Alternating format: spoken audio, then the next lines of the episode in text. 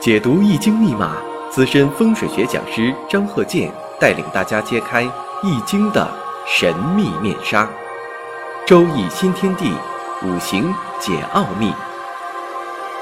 请听周易五行。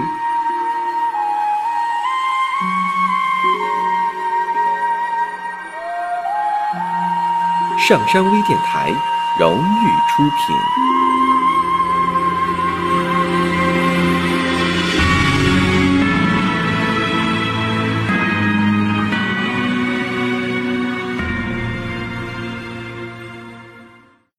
大家好，我是张鹤剑。周易五行深受大家的喜欢。现在呢，就说很多朋友啊都喜欢看看自己的生日五行未来的运势。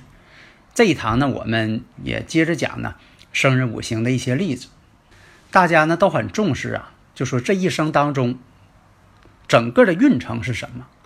像这个流年呐、大运呐、未来呀，掌握一下自己的这个未来发展嘛。为自己呢做一个人生的一个策划。下面呢，我们看这个例子啊，丙辰、甲午、辛丑、庚寅，男士的前兆，大家呢试着分析一下。好多听友朋友啊说，你看我听这个周易五行啊，我听了很多了，我到现在呢好像没有掌握这个基础，那你一定得听五行大讲堂。你要不掌握基础，你说这个像这个小学生啊，你上学似的，你要基础要不会，你后边的课呢，你肯定就啊不容易学，就落课了。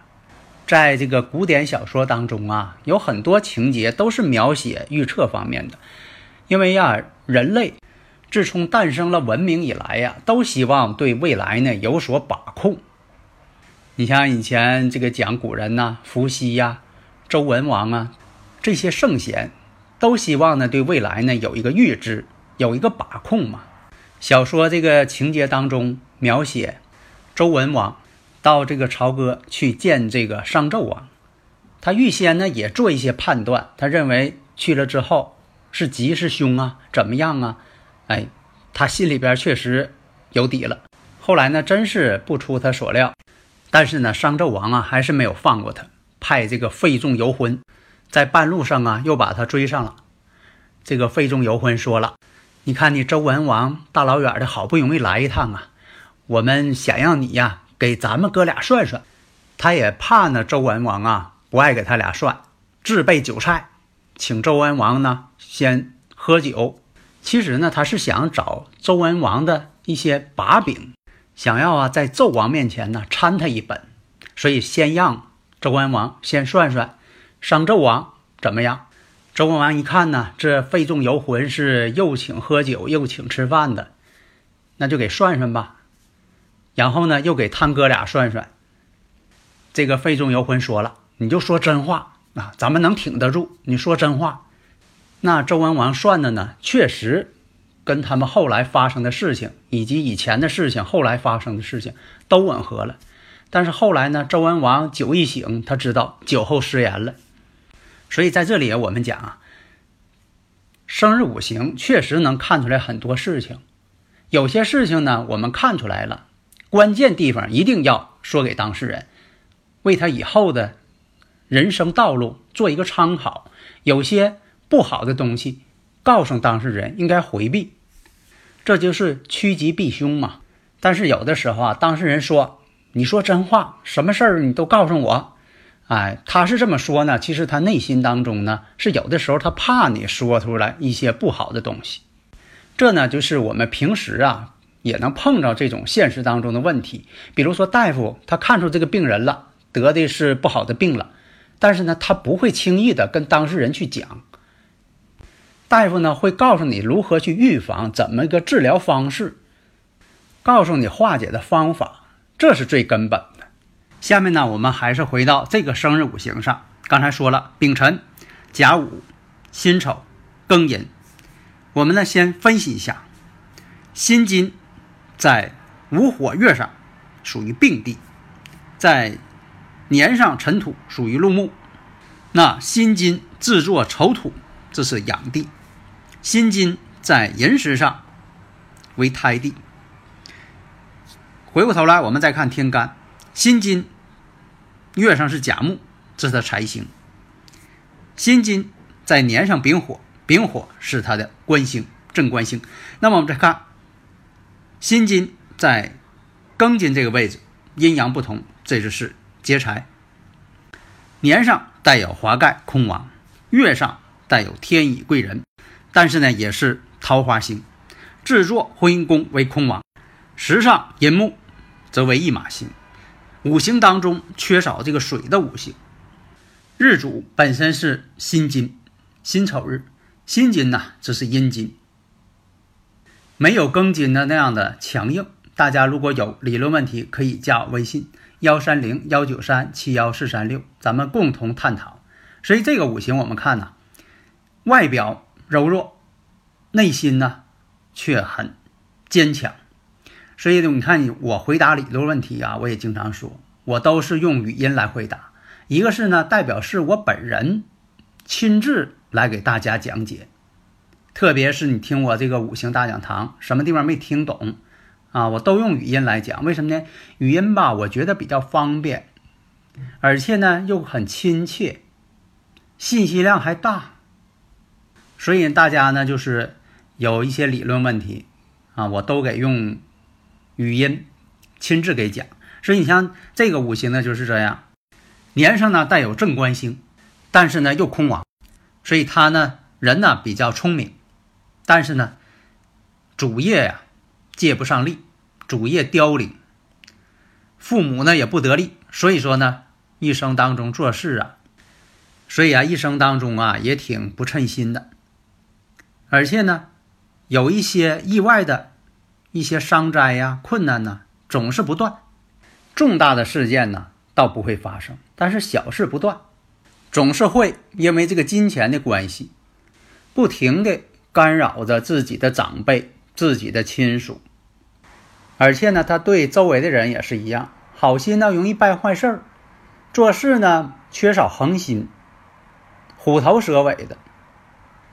刚开始的时候想象倒挺好，后来呢总是以失败告终，做不下去了。所以呢计划挺好，咱周边经常有这种人呢，想的挺美，做着做着就不那回事了。经常发现嘛，周围有这种人。有一种人，他天天认为什么事儿都是好事儿，总爱说：“你看我今天怎么净是好事儿呢？”另一种人什么呢？特别悲观，总认为这天天没有好事儿。抑郁，这就是什么呢？跟自己生日五行有关。这个人就是好幻想，性格呢也比较固执一些，比较浮夸。有的时候你像这个觉得呢挺文雅的，有的时候呢显现出来特别的暴躁、狡猾。但无论怎么说呢，就是身弱不胜财，求财呢挺辛苦。所以说，从这个大运来说吧，三十三岁以后呢，比较劳苦；四十七岁有些好转，事业跟家庭呢稍微呢有些变好，变得比较平稳一些了。三十八岁以后，可能会交往一些对自己有利的人，在这些朋友的帮助下呢，可能呢会有一些成就，但是终究呢有点刚愎自用。如果是任其发展呢，只能是没有什么成就，穷困一生。表面上来看呢，倒是能够吸引女孩子，对女孩呢也会投其所好。将来呢，与自己妻子呢容易吵架，但是呢也会哄妻子。从五行来看呢，他不是父母的第一个孩子。上边呢，比如说也有夭折的，或者有流产的这种情况。父母长辈呢都是农民，因为呢我们分析啊，这个年柱上呢也是做空亡。那么男士呢，以财星代表妻子，官煞呢代表子女。那这个生日五行我们看，甲木代表他的财星，这是七星；丑土代表着。妻子的宫位也代表妻子那一方的娘家。那么我们看月柱甲午，这个呢是七星制作死地，所以啊，他的妻子呢属于普通家庭，妻子呢也是一个普通家庭，确实是这样。所以啊，五行当中啊，婚姻宫，所以说判断呢也很重要。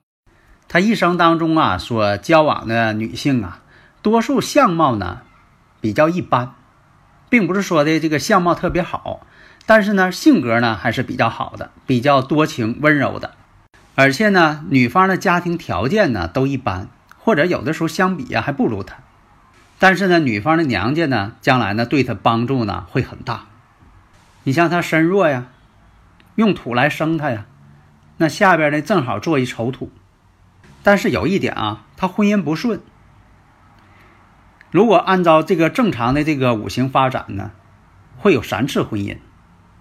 五行当中官煞混杂，官星呢会变成七煞星，这个七煞星呢在年月会出现。代表什么呢？男女都代表呢，恋爱比较早，婚姻呢自由恋爱，自己能成。婚姻之前会有多次恋爱。结婚之前，这个人呢显得呢比较文雅，显得呢态度比较好。但是婚后就会变成了性格变得不好，这就造成了妻子的一种怀疑，说以前你对我那么好，是不是都是假的？那么我们看生日五行当中啊，没有出现这种婚姻宫啊相冲相刑，所以呢，所娶的妻子不会有太大的这种相冲的口舌是非的仇恨的这种状态。但是后来多次婚姻这种情况，后来的婚姻呢会早，也是离婚的女性。那么第一次婚姻，妻子呢对他帮助的各个方面也都很大。对他这个事业呀、财运呢，又有一些帮助。但是他本身呢，并不爱惜，不能尊重，所以造成了一种离异、离婚的这种状态。第二任妻子会因为外遇而离婚。第三任妻子会比自己呢小很多岁，但是呢，也是经历了婚姻变故的人。你像这个生日五行当中啊，如果是水要是缺乏的话，你看五行当中缺水，无论男女，都会对子女有一定影响。因为这个中医讲啊，这个水呢代表腰肾，第一胎呢女孩的这种概率呢非常高。那我们看呢，五行它这个日主呢是辛金，先天呢又比较弱。你像这个午火寅木又出现半合，这种组成呢。纵观全局，为一生多败的这么一个五行，从工从商都不太适合，什么也干不长。所以啊，从这个五行当中啊，对这个，所以五行来讲啊，这个学习呢也不是太好。所以确实这样，他这个年轻时候这个学习成绩也不好，老师见了他呢，对这种学生呢也都不待见。聪明是聪明，学历不高。四十七岁往后的大运会有所好转。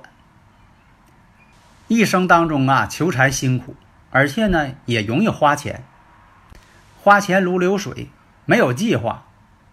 也因为呢，为了个钱财之事呢，经常是找自己的亲属，在这方面呢给人家添麻烦，借钱。